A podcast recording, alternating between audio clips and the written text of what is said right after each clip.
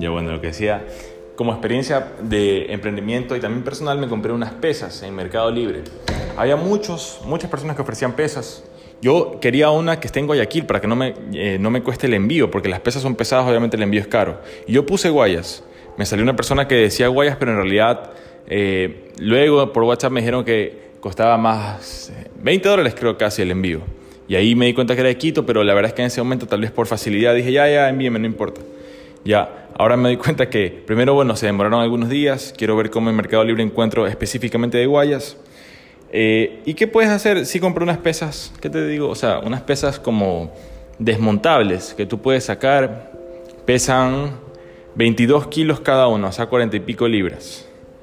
Y sí, sí fue buen entrenamiento para comenzar eso. ¿Qué necesité? Pesas, yoga mat y una de estas bolas medicinales también para hacer ejercicios como de estabilidad eh, de estabilidad de postura. Entonces, también quiero estudiar un poco de Pilates Mat, porque en todo caso, unos datos ahí de emprendimiento y de ejercicio y de como un...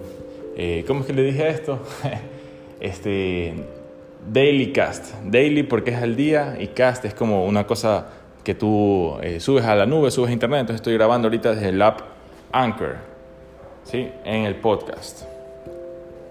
Bueno, que tengas buen día, me voy a Super Sano.